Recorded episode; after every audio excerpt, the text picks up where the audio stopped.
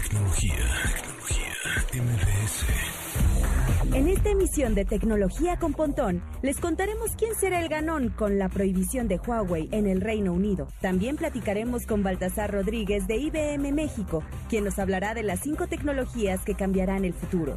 Hoy es jueves de entretenimiento digital con Gaby Mesa y Chacha Charlie Fernández de Lara nos presentará un visor de realidad virtual en su sección Detrás de los Gadgets. Tecnología. En MBS Radio. Una hora de lenguaje analógico trascendido a digital.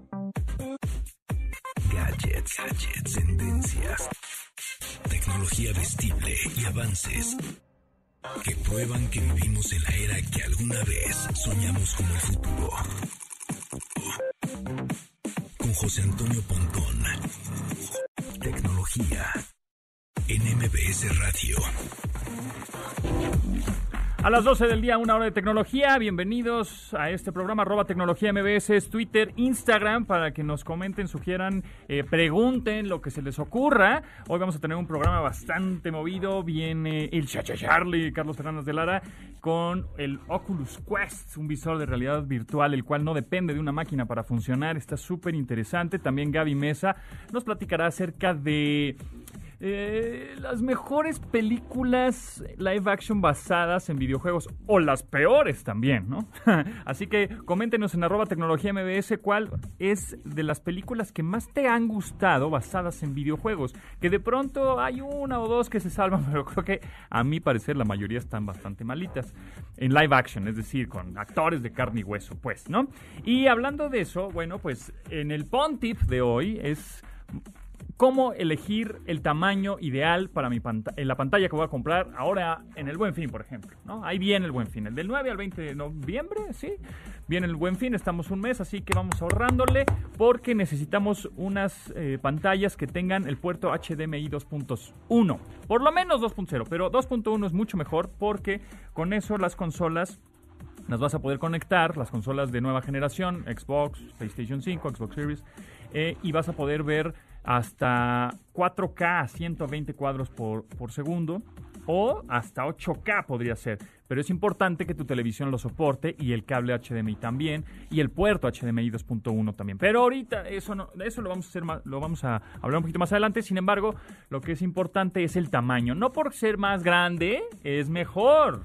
El tamaño sí importa, yo sé, yo sé que el tamaño sí importa, pero si ves una televisión sota de 84 cuatro pulgadotas de pura diversión y en tu lugar o en tu espacio o en tu sala no, no cabe, pues no la compras, aunque esté barata, no importa, porque vas no vas a tener una buena experiencia, porque la vas a tener a un metro de distancia, 84 pulgadotas, y vas a estar todo viendo por todos lados y, y, te vas a estar mareando, y si es con subtítulos, pues nada más vas a ver los, los subtítulos de una película.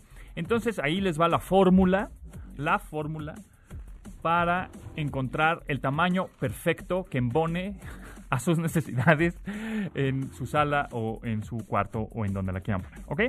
Es las pulgadas. Es más, lo vamos a hacer con una calculadora. Las pulgadas que pues tienen ganas de comprar, pues, o si ven una en una tienda online, dicen, ah, mira, pues esta de 65 pulgadas es un buen tamaño. Bueno, pues 65 entre 26, entre el número 26, ¿ok?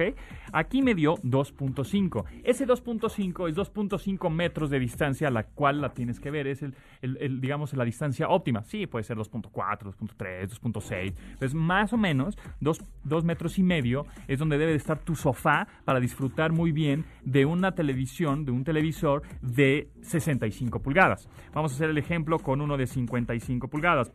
55 entre 26 es 2.1, o sea, 2 metros, ¿no? Aproximadamente. Entonces, eso es ideal. Si encontraste una mega pantalla 4K de 75 pulgadas, órale, va, 75 pulgadas. Eso quiere decir que vas a tener que tener un espacio en donde tu sofá esté a 3 metros de distancia, ¿ok? Entonces, sí el chiste es que es el, es el tamaño que más te acomode, ¿no? de alguna manera de decirlo así. Entonces es, repito, la fórmula es las pulgadas de la televisión eh, a comprar entre 26. ¿Correcto? Cualquier duda, arroba tecnología MBS en Twitter, en Instagram y yo les pongo ahí la formulita sin ningún problema. Con esto damos por comenzar el update. Update. Las noticias más destacadas en la industria de la tecnología. Hace unos días les comentamos que Amazon haría su Prime Day los días 13 y 14 de octubre, pero hay otras tiendas que no pretende dejarle todo el mercado a su disposición. Las empresas en cuestión son las norteamericanas Walmart y Target, que anuncian planes para hacer importantes ofertas durante eventos en línea, las cuales van justamente enfocadas a esas fechas que la compañía de Jeff Bezos llevará a cabo su día de ventas más importante del año. Para Walmart, la venta en línea se realizará del 11 al 15 de octubre bajo el nombre Big Safe, mientras que en Target la harán el mismo día que Amazon. Tecnología, tecnología, MBS. Todo apunta a que Nokia será el mayor beneficiado por el veto de operación de Huawei en el Reino Unido en cuanto a redes 5G. La firma escandinava acaba de llegar a un acuerdo para convertirse en proveedora de equipos para tecnología de negocios. Ahora se encargará de suministrar estaciones base adicionales y antenas para permitir que los clientes de la británica II hagan uso de la tecnología 5G. Esto también coloca a Nokia como sustituta de Huawei en las redes 2G y 4G. La decisión contra la compañía china apela a cuestiones de seguridad y arruinó una de la relación laboral entre Huawei y la tecnología británica que funcionaba desde 2005. Tecnología. MBS. La empresa de tecnología financiera argentina Walla llegó a México desde hace un año y medio, entonces construyó de forma silenciosa una red de aliados que facilita su operación con la intención de sumar a la población mexicana al sistema bancario. Para ello pretende ofrecer una tarjeta completamente gratuita, lo que quiere decir que no te cobraría anualidad, comisión por manejo o emisión alguna. El as bajo la manga que presenta es una alianza con Mastercard, por lo que todos los establecimientos que reciban pagos con esta tarjeta podrían permitir el cargo con Walla. Esto también aplica para los cajeros automáticos y pagos sin contacto. Aunque en Argentina ya opera a gran escala y hasta ofrece préstamos, en México solo permite el servicio de tarjeta de débito por el momento. Las polémicas reacciones de Elon Musk ante el confinamiento por la pandemia del COVID-19 han dado de qué hablar desde los primeros días en que el fenómeno se dio. La más reciente y controversial declaración sobre las vacunas, de las cuales aseguró no las utilizará, pues ni su familia ni él las necesitan. El magnate considera que ninguno de sus familiares corre riesgo alguno de contagio, a lo que se incluyen acciones del pasado como el mantener abierta la producción de Tesla mientras el planeta estaba parado y el denostar el temor mundial por contraer la enfermedad. Incluso señaló que el coronavirus no representa amenaza alguna.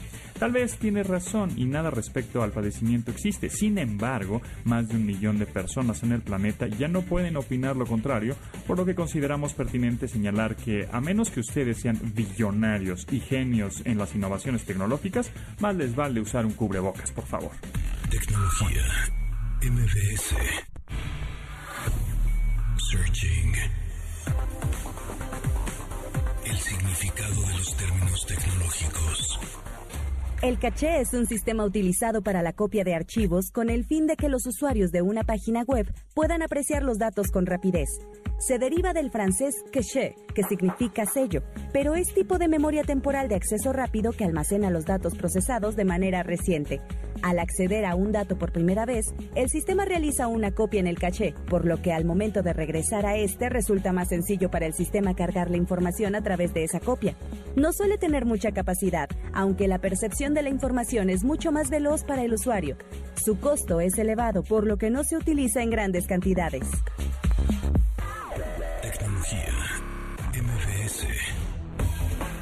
Algo importante es estar consciente que prepararte, que, que, prepararte ahora, que mañana tengas mejores oportunidades y hoy es un buen momento para elegir la licenciatura que quieres estudiar.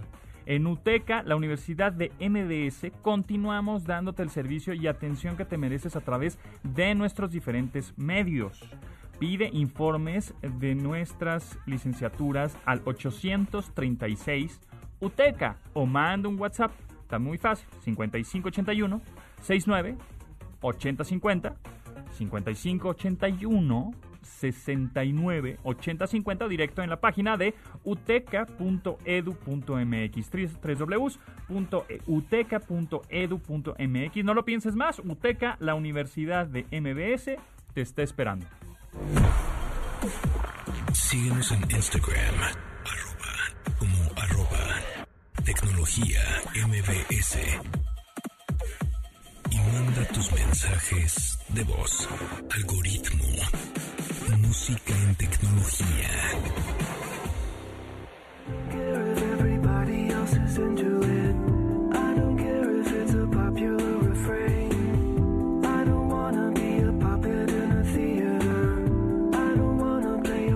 Sufjan Stevens, la canción Video Game, apenas la semana pasada el músico de Detroit, Sufjan Stevens, publicó su álbum The Ascension, donde hace evidente su evolución musical hacia géneros electrónicos de avanzada. En este nuevo material incluye una canción titulada Video Game, la cual cuenta con un video protagonizado con la estrella de TikTok, Harmon. El clip fue dirigido por Nicole Ginelli, quien pidió a la quinceañera montar una coreografía para el video, el cual presenta una estética que alude a las animaciones de videojuegos estilizadas al más puro estilo de los años 80. Sufjan Stevens, la canción Video Game.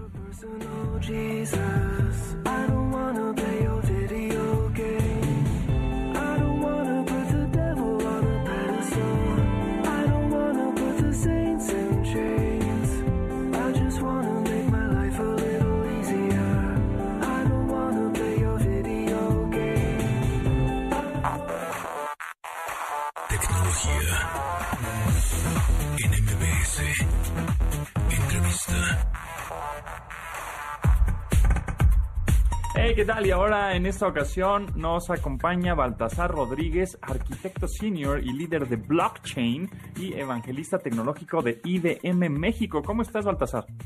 Muy bien, encantado de estar con ustedes, José Antonio. ¿Qué tal? Muchas gracias. Bueno, pues eh, platícanos tú que dominas la onda de la tendencia, que vives en el 2035. ¿Cómo va a estar el rollo ahora eh, con respecto a, a, esta pandemia que nos ha venido a cambiar ¿no? radicalmente? Creo que para hacia allá íbamos, pero que nos adelantamos un poco, es lo que yo creo, pero tú, tú, tú dinos si estamos preparados justamente para amenazas virales o Mira, yo creo que cada día estamos mejor preparados y, y, de una manera o de otra, por ejemplo, en IBM nosotros invertimos una gran cantidad de dinero en hacer investigación todos los años, forma parte, me atrevo a decir, del ADN de IBM. El hecho de estar haciendo una gran cantidad de investigación pura para llegar a intentar resolver los problemas que tenemos. Y esto puede ser desde eh, pandemias hasta el clima. Entonces, año con año, lo que hacemos nosotros es nos sentamos junto con todos nuestros expertos investigadores de IBM Research a nivel mundial y buscamos eh, generar eh, cinco propuestas de tecnologías que nosotros creemos que dentro de un espacio de cinco años van a cambiar la vida de todos y cada uno de nosotros. Y entonces año con año volvamos a revisitar y hacemos nuestras cinco predicciones. Y cosa curiosa, hemos sido bastante buenos, hemos venido acertando bastante bien. Y este año, fíjate, nos, nos enfocamos sobre todo, yo creo mucho también por el tema de estar encerrados, nos hemos enfocado mucho en el tema de sustentabilidad. Lo que queremos hacer es encontrar tecnologías que nos puedan ayudar a hacer que el mundo sea más sustentable, que podamos enfrentar los retos que tenemos en el futuro y sobre todo aquellos retos que tenemos en el futuro cercano.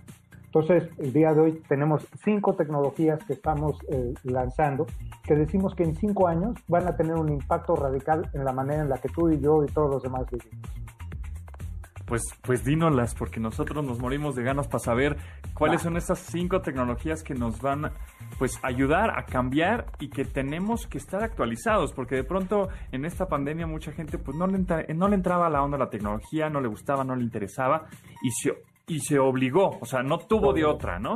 Desde la videollamada de cómo le pongo, no, no, no sirve la cámara, hasta el banco, banco en línea, ¿no? Que de pronto Exacto. era como, no, yo quiero ir a la sucursal todavía y este y ahora todo lo tenemos que hacer a través de la aplicación del teléfono de banco en línea. Entonces, sí nos gustaría saber para estar preparados para esto. Va perfecto, mira, sobre todo este año donde nosotros nos enfocamos, te digo, fue en el tema de sustentabilidad y sobre todo, eh, a lo mejor no suena muy llamativo, pero lo que estamos haciendo es diseño de materiales. Dices, bueno, ¿y, ¿y qué cuernos tiene que ver todo este tema de diseño de materiales con nosotros? ¿De qué manera nos puede eh, aplicar? Pues mira, el día de hoy estamos utilizando tecnologías en donde IBM es líder, como por ejemplo cómputo cuántico, este, Internet de las cosas, automatización, inteligencia artificial, Y estamos utilizando todas estas herramientas que ya tenemos el día de hoy funcionando, las estamos utilizando para investigar nuevos materiales, porque a través de estos nuevos materiales creemos que podemos resolver algunos problemas importantes. por ejemplo, tú y yo y todos los demás tenemos que respirar. Y uno de los dilemas que tenemos el día de hoy es la cantidad de contaminación. Digo, gracias a Dios ha venido bajando un poco con el hecho que todos estamos encerrados, pero la verdad es que la cantidad de carbono que estamos lanzando al medio ambiente es enorme. Entonces, por ejemplo, una de las tecnologías que estamos desarrollando que queremos va a estar lista para entrar en producción en menos de cinco años es tecnología especializada que nos va a permitir, por ejemplo, ponerlo adentro de plantas generadoras de energía y fijar todo el carbono que se está saliendo normalmente hacia el medio ambiente. Ahora, con esto, ¿qué es lo que estamos haciendo? Evitar que esa contaminación llegue al aire y por lo tanto que el aire sea muchísimo más limpio. Pero también muy importante, todo ese carbono que estamos fijando lo podemos utilizar y reciclar para hacer otras cosas. Entonces, eh, por ejemplo, eh, nos permitiría hacer nuevos tipos de plástico y donde antes tenías contaminación que nada más subía al aire, el día de hoy la puedes reciclar y puedes crear algo nuevo con esto. Y con esto disminuir la cantidad de dióxido de carbono que llega afuera. Por otro lado, estamos utilizando también estas tecnologías, por ejemplo, para producir alimentos de forma más eficiente. Un detalle que yo no sabía y ahora que tuve que hacer bastante esta investigación eh, de estas tecnologías, era que, por ejemplo, eh, digo, todos necesitamos eh, comer y para generar la cantidad de alimento que necesitamos, o sea, estamos al día de hoy que son 7 mil millones de personas a nivel mundial y en unos cuantos años vamos a llegar a 10 mil millones. Entonces tienes que alimentar a todas esas gentes. Y parte de lo que estamos intentando hacer es, eh, bueno, pues, utilizar fertilizantes, pero el problema es que los fertilizantes para producir toda esa cantidad de comida generan también muchísima contaminación. De hecho, cerca de 2 al 3% de la contaminación ambiental que tenemos el día de hoy viene del proceso de fabricar los fertilizantes. Entonces hemos encontrado nuevas maneras eh, que de hecho copian la forma en la que trabajan las bacterias con nuevos materiales para poder fijar el nitrógeno en el suelo y con esto generar este, nutrientes muchísimo más sustentables para las plantas. También estamos utilizando esto, por ejemplo, para atender la demanda de energía más limpia. El día de hoy, ya trato mencionadas, por ejemplo, las tecnologías digitales, todo lo que utilizamos utiliza baterías. O sea, tu teléfono móvil, tu computadora utiliza batería, los radios utilizan baterías y el problema es que estas baterías, digo, con todo que nos permiten almacenar energía y, pensamos normalmente en la energía eléctrica como energía limpia, el problema es que las baterías en sí no son particularmente limpias. El, día de hoy utilizas muchísimo, este, por ejemplo, eh, metales pesados para la elaboración de estas baterías. Y el problema de esas baterías es que si las tiras a la basura y no las procesas de manera adecuada, van a contaminar una gran cantidad de agua. Entonces lo que estamos enseñando el día de hoy son nuevas baterías que no nada más son muchísimo más eficientes, que almacenan más energía y la almacenan más rápido, sino que al no utilizar metales pesados eh, pueden ser recicladas de manera muchísimo más sencilla y no contaminan. Tiene incluso la ventaja de que son baterías que no estallan. Uno de los problemas que tenemos con las baterías actuales es que una batería mal cargada puede llegar y generar un incendio. Entonces, lo que estamos haciendo es utilizar la inteligencia artificial para probar y simular distintos mecanismos para desarrollar estos nuevos tipos de baterías. También estamos, por ejemplo, el día de hoy este, intentando encontrar nuevas maneras de producir todos estos dispositivos electrónicos. El día de hoy parece ser que todo tiene un chip, o sea, antes era tu computadora la que tenía un chip, pero el día de hoy es tu computadora, es tu televisión, es tu tablet, tu, eh, tu teléfono celular, es, es, incluso tu reloj. O sea, la cantidad de dispositivos electrónicos que tenemos es enorme y desgraciadamente los procesos que utilizamos para hacer esos microprocesadores no son particularmente sustentables.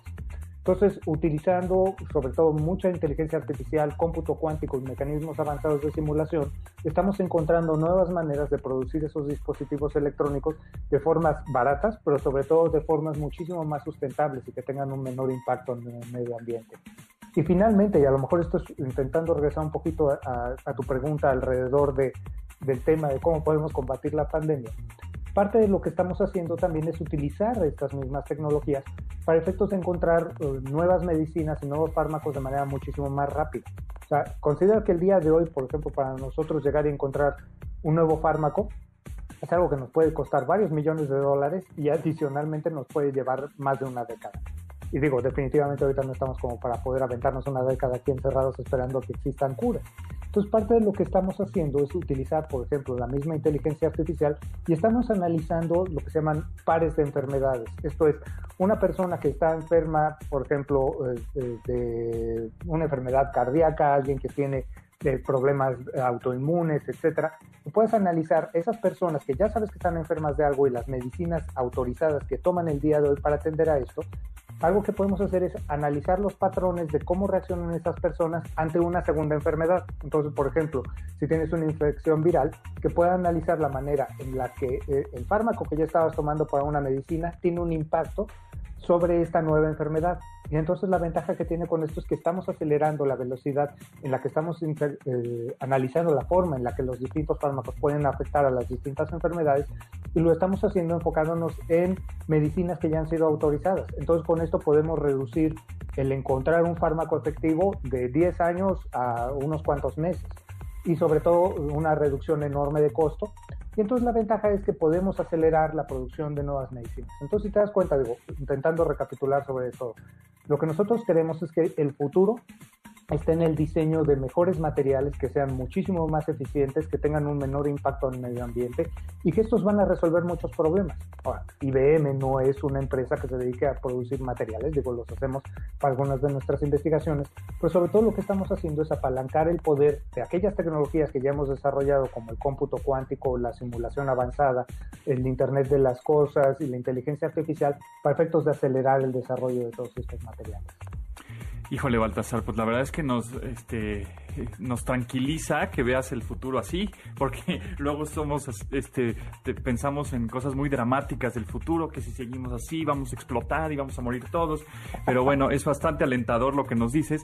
Eh, eh, y ahora todos estos materiales sabemos que esta compañía, pues, se dedica más al cómputo cuántico, inteligencia artificial, conexiones, etcétera, y, y almacenamiento, bla, bla, bla es, eh, cómo es que se acercan a otras compañías para decir, esto es lo que tenemos que hacer, si no vamos a, este, va a explotar el planeta.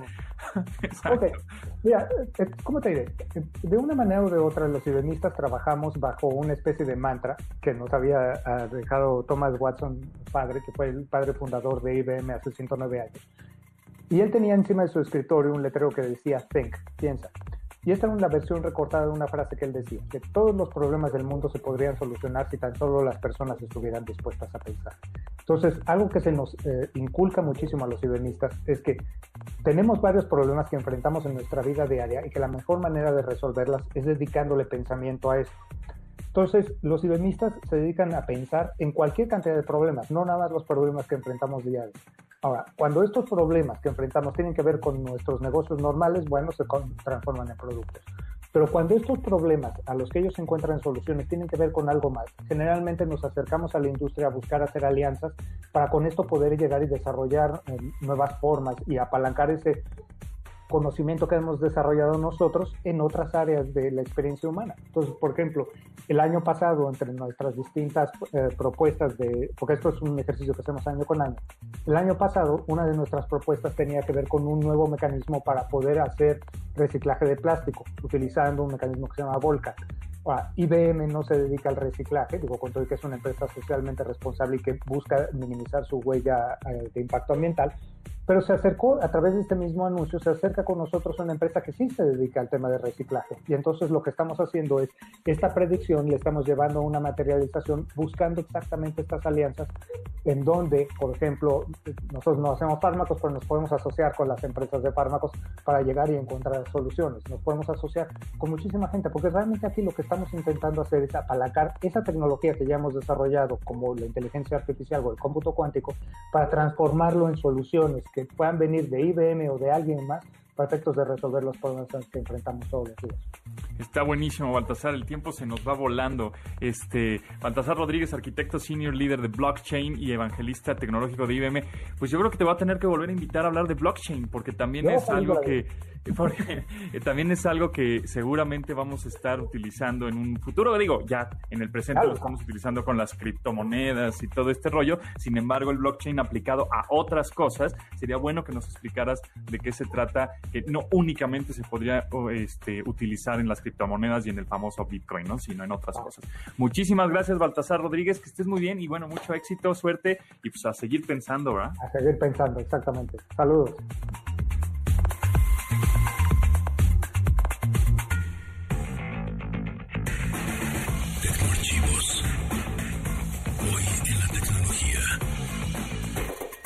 El primero de octubre de 1982, Sony puso a la venta el primer reproductor de CDs con el modelo CDP-101 en Japón. Fue inventado por el norteamericano James T. Russell en 1966 y, aunque fue planteado en 1970, Sony y Philips licenciaron estas a inicios de la década de los 80. Los primeros lectores contaban con diodos de láser y su costo era superior a los mil dólares, pero en su primer año lograron la venta de hasta 400 mil reproductores, tan solo en Estados Unidos entre los años 1983 y 84.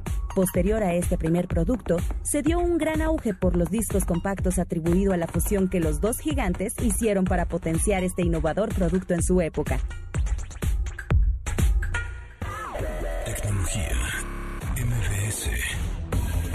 Ahora que hemos estado en casa, comprobamos lo fácil y cómodo que es contar con asistentes virtuales. ¿A no? Ahora las tareas de encender y apagar las luces, programar nuestros electrodomésticos, configurar la seguridad de puertas y ventanas y bueno, muchísimos más es posible con Smart Life de TechZone. TechZone tiene un amplio portafolio de sensores y productos compatibles con Internet de las Cosas para convertir nuestro departamento, casa o negocio en inteligente. Todo mediante nuestro smartphone. Con Smart Life de by TechZone, el futuro es hoy.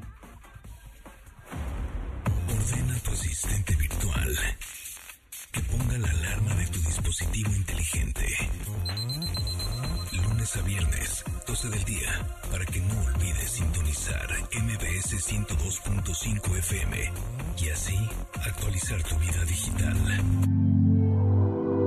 Himalaya. De admirar sus avances, ahora somos relatores de cómo rebasa los alcances de nuestra imaginación. Tecnología.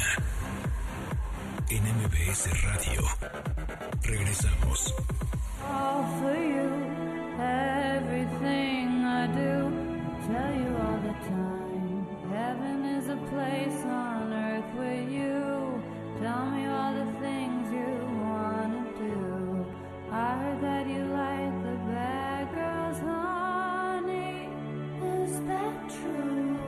Lana del Rey, Video Games. Esta es la canción. La neoyorquina Lana del Rey tuvo un relanzamiento de su carrera en 2011 con el álbum Born to Die, el cual contó con un gran impulso discográfico y fue una de las artistas más mencionadas durante todo el año. Su sencillo debut fue la canción Video Games, la cual coescribió con Justin Parker, quien fue responsable de las líneas de piano que dieron estructura al tema. La letra ta- trata sobre una relación donde expresa lo frustrada que se siente al cargar con toda la responsabilidad sobre esta. Para ello hizo una analogía basado en el juego World of Warcraft. Como y como su exnovio lo jugaba demasiado, pues le dedicó esta canción.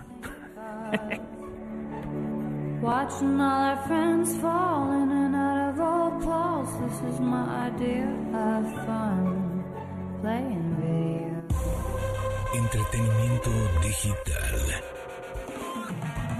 Series y películas por streaming. Con Gaby Mesa. ¡Yay! Gaby Mesa está en la casa, así es, en el 102.5 FM. ¿Cómo estás, Gaby? Muy bien, vengo aquí a destruir ilusiones de la infancia. Exacto. Como me gusta. Buenas pláticas. Sí, aquí echamos mucho relajo digital, tecnológico y de videojuegos. Y el tema de hoy les va a apasionar y Sí. va a levantar este, emociones. Polémica, Eso me discusión. gusta. Eso nos gusta, eso nos gusta. Sí, sí, sí. sí. Exactamente. A ver, hay muchas películas basadas en videojuegos Muchísimas. que son una mugre Una mugre. Con letras mayúsculas. y algunas se salvan, ¿no? Sí, yo creo que son contadas con una mano las buenas películas de videojuegos y son las últimas que han salido realmente. Por ahí podríamos poner un poquito en la balanza y ya será de, de los escuchas en ese momento, por ejemplo, la, la franquicia de Resident Evil. Porque para los fans es considerada como una de las mejores adaptaciones. Sí. Sin embargo, como en, en cuanto a la crítica cinematográfica, pues es una franquicia muy, Eh, muy tibia, ¿no? Muy, claro. muy regular. Pero bueno, a ver, les voy a enlistar algunas porque de pronto no sé si ustedes vieron estas películas adaptadas de videojuegos, que no es una tendencia nueva. Por ejemplo, tuvimos y vamos a hablar rápido de Detective Pikachu o Sonic y demás, pero esta tendencia tiene desde los 90, 80 Hubo- incluso. Sí, hubo películas de Street Fighter en live action, de Mario Bros. en live action. Que la de Mario Bros. Bastante- Da para una tesis de verdad, ¿eh? El honguito es como Bastante baterista. piñatona, sí, sí, es sí, muy fea, es muy de su época. Creo que es un producto muy de su época, pero también era mala en su época, ¿no? No vamos a intentar defenderla Totalmente. en este espacio. Recientemente, por ejemplo, Need for Speed, El Príncipe de Persia, con Jake Gyllenhaal, que yo creo que este actor es su ¿no? peor película, Sí, porque es un actor malita. muy bueno. Mortal Kombat, del 97, que... Yo creo que si quieren reírse un rato podrían buscarla y ponerla, ¿no? Porque no le hacían para nada, eh, no le rendían buen homenaje a- A- al juego. al juego, ¿no? Sí. Tal cual, que, que el juego era bastante básico y, y pierden en esta intención de darle Y además creo que hubiera podido ser un- una película super gore, así como...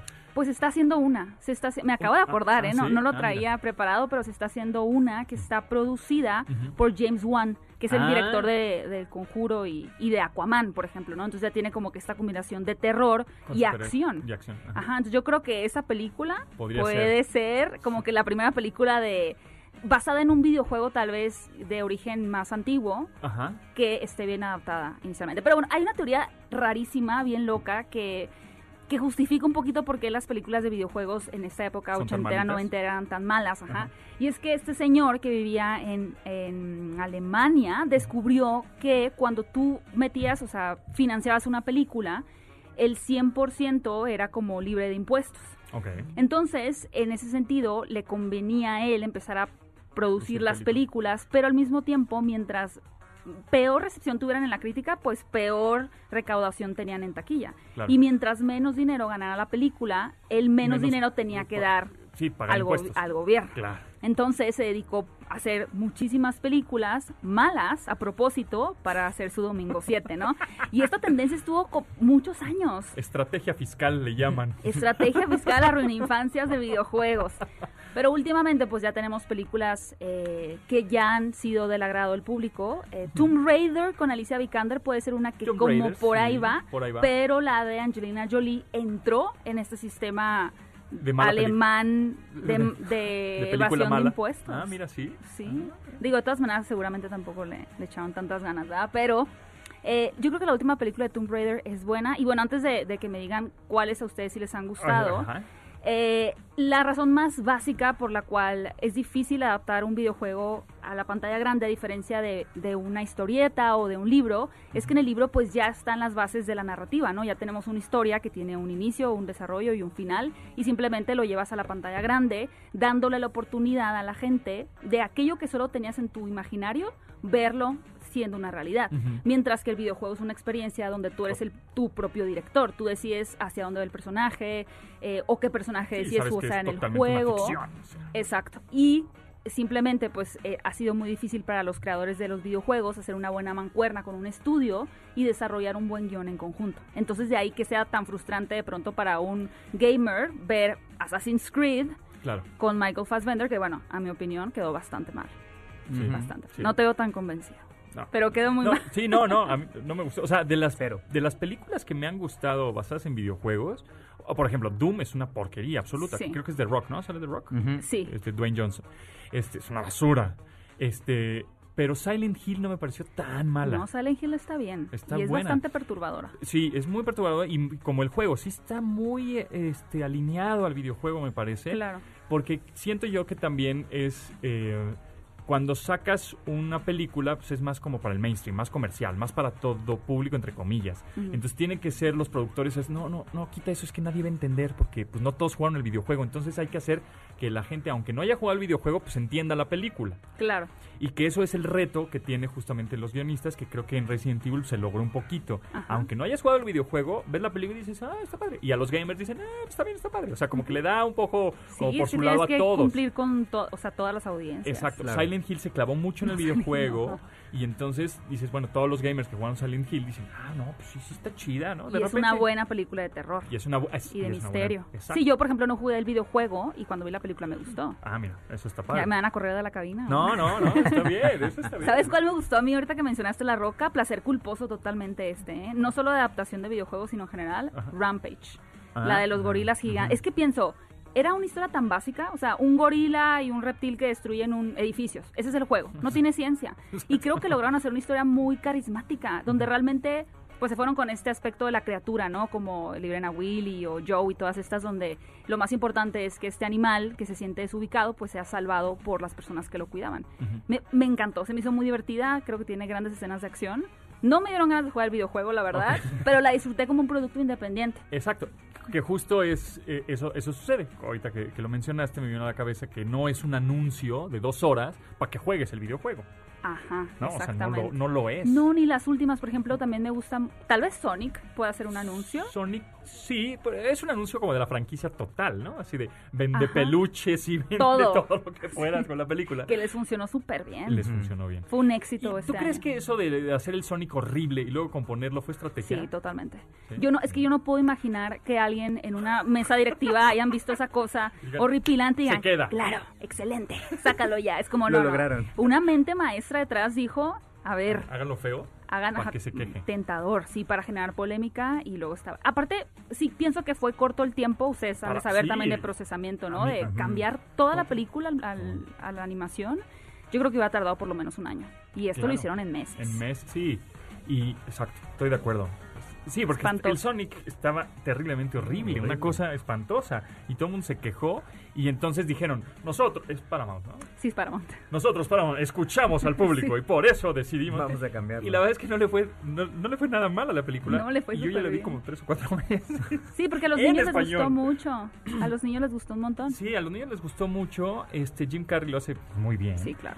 Y Luisito también lo hace bien. Sí, ¿eh? lo hizo bien. ajá. Me parece que lo hace bien. la- Yo no la he doblaje. visto en inglés. ¿Tú la viste en Yo inglés? Yo sí la vi en inglés. ¿Qué tal? Carlos Fernández de Lara, aquí está también. ¿Qué tal? ¿Qué tal? Ahorita, Este, sí, bien, ¿eh? O sea, creo que estuvo bien. La verdad es que Jim Carrey ya, verlo como Jim Carrey ya Bueno, siendo sí. a él, es el personaje principal para mí. Y creo que la voz de Sonic no estuvo nada mal. A mí la voz que me generó conflicto fue en Detective Pikachu. Está justificado porque Pikachu habla Ryan como Reynolds. Ryan Reynolds. Ajá. Pero es que a mí Ryan Reynolds no me cae bien. ¿No? Uy, no me odien Chan, tampoco. chan, chan. He tenido mis encuentros con Ryan O Reynolds. sea, y Deadpool, ¿no? No me cae tan... Sí, Deadpool sí. Ah, bueno. Sí, Deadpool sí. Pero es que era eso, era Pikachu Deadpool. e- Era muy extraño. Bueno, este, gracias, David. Quédate aquí, ¿no? Vamos a seguir echando. Bueno, excelente. Bio. El personaje de la semana. Aunque Jeff Bezos es un personaje polémico y haya sido criticado, el empresario más exitoso en el planeta también se ha dado a conocer por sus grandes actos de filantropía, como las múltiples donaciones que hizo al Centro de Investigación contra el Cáncer, Fred Hutchinson, entre 2009 y 2017.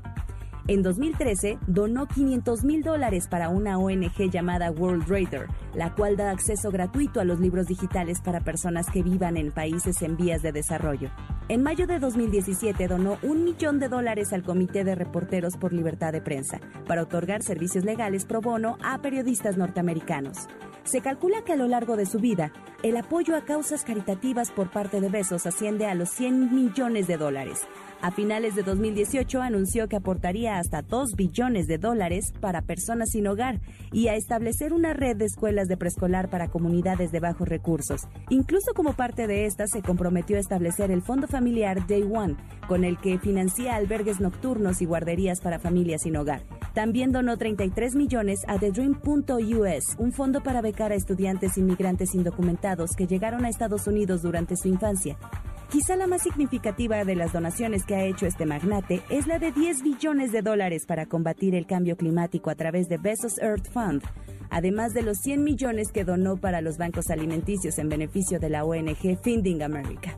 Aunque Jeff Bezos haya sido tan cuestionado sobre los salarios del personal de su empresa y criticado por no firmar la petición de donación que hizo Bill Gates para que las personas más adineradas en el mundo donaran la mayor parte de su riqueza, siempre ha sabido compartir para las causas en las que cree y a quienes sabe que puede ayudar de una manera menos superficial. Tecnología. Tecnología. MBS. El sábado 3 de octubre a las 8 pm, nuestra estación hermana XFM transmitirá el concierto ATT Reconecta con mi banda el mexicano, el 90s Pop Tour, Molotov y Fobia. Recuerden, es el sábado 3 por todas las redes de XFM. Así que muy atentos, se va a poner buenazo. Instagram. Arroba Tecnología MBS. De admirar sus avances, ahora somos relatores de cómo rebasa los alcances de nuestra imaginación. Tecnología en MBS Radio. Regresamos. Detrás de los gadgets. Con Carlos Fernández de Lara. Ahora sí que está atrás de los gadgets. Está Totalmente, atrás del totalmente. visor Oculus Quest, que es un visor que no eh, depende de estar cableado a una PC o conectado de manera inalámbrica a un teléfono ni una computadora, nada. Ya tiene Wi-Fi integrado, se conecta a la red. Es un visor en donde también tiene cámaras. Eh, el cual también puede vernos, aunque tenga esta cosa, este casco en la cabeza, pues Ahí los veo. nos, nos puede ver porque tiene cámaras y digamos que es un visor de realidades mixtas, así se le llaman porque puede tener realidad virtual y aislarse totalmente la realidad como la conocemos o también tener esta realidad este eh, pues física que puede ver a través de ese visor. Entonces y puede tener esa combinación entre realidad virtual realidad física y realidad aumentada entonces por eso es que se le llama realidades mixtas Es correcto. Y ahorita la verdad es que lo estoy configurando para que más o menos puedan dar una caladita ustedes. Es interesante porque puedo hacer este intercambio con simplemente el tap de dos toques de este lado y puedo cambiar entre el mundo virtual y el mundo real. Este, pues obviamente para no, no, no chocar con algún objeto, saber dónde está, dónde están ustedes, dónde está Gaby, dónde estás tú. Y no estarte Eh, quitando cada rato Exactamente, los y no estar haciendo como quitarme el y que se rompa un poco la experiencia. Y lo otro que creo que está interesante, que además tiene que ver con lo que es actual, fíjate que esta misma semana eh, HP lanzó en alianza con Microsoft y con Valve un nuevo visor que se llama el River G2, o sea, generación 2, pero el le llaman como Omni, Omniscient Ujú. Edition. Y ese tiene un componente bien interesante que tiene un sensor de medición de ritmo cardíaco en la parte de aquí Wow. arriba Ajá. y tiene cámaras que además pueden estar no solo rastreando como tu rostro, sino también pueden estar mapeando tu rostro. ¿Por qué? Porque cuando nos vamos a los ambientes virtuales, pues solamente yo Ah. veo un avatar fijo, pero no sé si tú estás sonriendo, estás triste, o sea, no veo tus emociones. O sea, Lo que quieren estos cuates Clon- es... clonar tu imagen de manera virtual Y ¿no? que tengas físico. expresiones. Ándale. Y al mismo tiempo, por ejemplo, si te vas a ver una película o estás jugando un videojuego y de repente los sensores detectan que estás como que muy estresado, pues solamente le pueden bajar un poco la intensidad a la experiencia para que no vayas a tener algún accidente o te vaya a pasar alguna especie de se me dispara el ritmo cardíaco y no, no lo queremos matar, cuídate. Entonces como que le, le modulan. Y la otra es empezar a generar como ya experiencias sociales en donde yo puedo estar en cualquier lugar y entonces en vez de ver un avatar fijo que siempre está sonriendo, yo voy a poder ver una representación como holográfica de tu rostro o el de Gaby para poder seguir interactuando. Órale. Entonces está, está- está brutal. Y eh, la, la semana pasada nos platicabas de cómo estar dentro de una sala de cine para disfrutar una película, por ejemplo. Justamente, Obviamente también funciona para videojuegos. Eh, también tiene este Facebook, saben, bueno, Facebook es dueño de Oculus y, y sacó una, una nueva función que se llama Infinite Office. Así es. ¿no? En la cual eh, ya no necesitas una laptop, una tablet o ¿no? una computadora enfrente, te pones tu visor y se convierte en una oficina, donde estés, se convierte en una oficina virtual en donde puedes estar manipulando todo este software, ¿no? Totalmente. De, oficina. Sí, de hecho ahorita si no se los paso, pero además algo que es interesante es justamente eso que decías, que el sensor tiene la capacidad de hacer dos cosas. Yo lo yo lo utilizo acá, seguramente Con ustedes los lo ven, controles. con dos controles, Los mandos. Pero dado que ya tiene estas cámaras, o sea, tiene cámaras alrededor por fuera, puede detectar mis manos. Entonces yo puedo hacer el switcheo entre entre los controles físicos de plástico Ajá. y empezar a utilizar ahora sí tal cual mis manos para hacer, eh, ¿cómo se llama? Interactuar Movimientos, con, interactuar. El, con el mundo virtual. Y la idea es, el día de mañana cuando estoy en mi oficina, pueda, voy a ver no solo el espacio que me rodea, sino un teclado y puedo ver en tiempo real mis manos de cómo teclean, Qué locura. este, pues solamente, Sí, o sí. muevo el mouse, o, ve- o sea, yo por ejemplo ahorita estoy viendo mis manos y estoy viendo cómo las muevo, pero no estoy viendo realmente mis manos físicas, sino Sí, que estoy viendo unas- como unas exactamente, siluetas. estoy viendo unas siluetas holográficas de Como mis si manos. fuera el video Ya quítatelo y de... pásalo. No es cierto, no. No, no No, es que estoy en ya, shock. ya. Es un egoísta. No, es que no lo puedo creer. Siento que nos está. Este, eh, te- digamos, esas cámaras hacen, eh, que te hacen ver a ti en el mundo real, pues, como si fueras en el video de este de ay, de Take on Me, ¿no? De como dibujado como con gris, ¿no? Algo Ajá, así, eh, exactamente. como infrarrojo, Un poco ¿no? así. De ese estilo. Y la idea es que, como decías, en estos como espacios de trabajo vas a poder tener una infinidad de monitores, o sea, en vez de tener que gastar, me tengo que comprar cuatro monitores 4K, pues vas a poder tener tus cuatro monitores 4K, pero son virtuales en donde vas a tener todo el nivel de cómputo que tú quieras y la vas a poder incluso conectar a tu computadora si quieres para sacar todo el proceso, eh, o sea, que el procesamiento no lo haga el Oculus, sino que lo haga tu tu computadora, vía, probablemente vía un enlace Wi-Fi o vía un enlace cableado, como lo, lo permite. ¿Qué tal, Gaby? ¿Cómo, lo- cómo lo sientes? Ya este- lo- Gaby tiene el visor puesto. ¿Ves Está- tus manos? ¿Sí? ¿Sí? Sí, sí. Ah, mira, pues ahí está. Mira nada más. Se ve increíble. Lo Bueno, puedes seleccionar con los dedos. exacto, ya puedes interactuar Sí, tu vida. si haces como pellizco, si haces un pellizco, hace ciertas funciones. Entonces la idea es que conforme vaya mejorando el software, la cantidad de gestos que podemos hacer con nuestras manos es mayor. Y va a entender, la computadora va a entender todos esos movimientos y esos patrones para darnos funciones. Abrir ventanas, cerrar ventanas, desplazarnos a través de un panel o interactuar en algún videojuego dando un golpe, agarrando una cosa, este, o incluso también para entrenamiento. Obviamente aquí la pregunta es, ay, ¿yo para qué quiero eso? ¿no? Muchos preguntarán, nosotros entusiastas de la tecnología, eh, pues eh, no sé si compartan eso, pero va- es un, es un aparato, es un dispositivo que va a coexistir con lo que ya, ex- con lo que ya hay, pues, con Sí. lo que, ¿no? Este...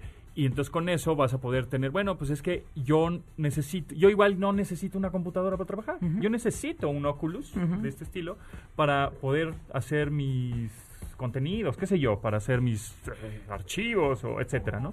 Igual no necesito un mouse, con Claro. esto est- estoy cómodo. O, o no tengo espacio en mi casa, o no tengo, es- ¿no? Me aíslo con eso, chambeo, me pongo mis audífonos y ahí nos vemos, compadre. Yo trabajo en donde sea. Exactamente. Entonces te llevas tus visores por donde quieras y con eso consumes contenido, pero también creas contenido ahora, ¿no? Totalmente. De hecho, eso es un poco el plan. O sea, que independientemente en donde estés, una vez más, yo no tengo, por ejemplo, la, la hora que platicábamos de videojuegos. A ver, yo no tengo una pantalla de 65 pulgadas, pero quiero jugar videojuegos. Exacto. Entonces probablemente no te tienes que comprar una pantalla de 65 pulgadas, te pones el casco, vas a ver de todos modos una pantalla, no necesariamente que vas a ver todo en, en- porque hay juegos en realidad virtual, aquí vas a ver una pantalla plana gigantesca probablemente de 65 o 70 pulgadas con cierto alcance y vas a poder estar jugando los mismos juegos que jugarías en tu consola o en tu computadora a través de un visor de, de una computadora. La idea es un poco es eh, en un futuro en donde cada vez tenemos tal vez menos espacio, menos capacidad de compra, ¿cómo podemos hacer algunos de esos objetos que hoy tenemos en nuestras casas virtuales para que podamos seguir interactuando con ellos? Exacto. Entonces, este, yo en principio, fíjate, lo voy a decir, ¿eh? Yo cuando empezó a salir el VR, dije, nah, esto, pero esto, esto lleva desde el video de Crazy de Aerosmith en el 94, 96, por ahí, que este, que te metías a un mundo virtual y ahí te, este, agar- este, le dabas unos besotes a la Alicia Silverstone. Y dije, nah, eso no va a funcionar. El VR está muerto. Ajá. Pero me retracto y digo, las realidades mixtas ya, ya funcionan. Es decir, el puro VR creo que sí no era una buena idea. Ujú. Sin embargo, a partir de esa idea, pues surgieron las realidades mixtas, Sí. que es la realidad virtual, la realidad este, física, Ajá. ¿no? como la conocemos, y la realidad aumentada, combinadas, creo que sí es una buena opción. Porque además con estos visores, un doctor se puede conectar de manera remota Claro. y, ¿Y puede, operar? y puede operar, ¿no? Sí, o dar, o dar consulta o dar diagnóstico, entonces no estás limitado. Está Digo, ahora ya les brutal. enseño bien porque no sabía que estaba viendo exactamente Gaby. A mí lo que se ¡Oh! me hizo muy vi. padre fue como Está increíble. realmente transportarte, digo, ya lo tenía desde antes, ¿no? Pero ahora está mejorado. El, no sé, ahora que estamos todos como casi encerrados en la casa, el poder estar en otro lugar, realmente sí transmite como una sensación de, de paz, o sea, como que estás en otro lugar. O sea, siento que para mucha gente puede es estar... una burbuja. Ajá. Sí. Pues muchas gracias, Gaby. Nos escuchamos el próximo jueves también. Carlos Fernández de Lara, próximo jueves. Ahí estuvo muy interesante este programa. Si eh, no lo escucharon, estamos en podcast. Gracias, Rodrigo, Itzel y Neto. Nos escuchamos mañana. Abur. De admirar sus avances, ahora somos relatores de cómo rebasa los alcances de nuestra imaginación. Tecnología. En MBS Radio.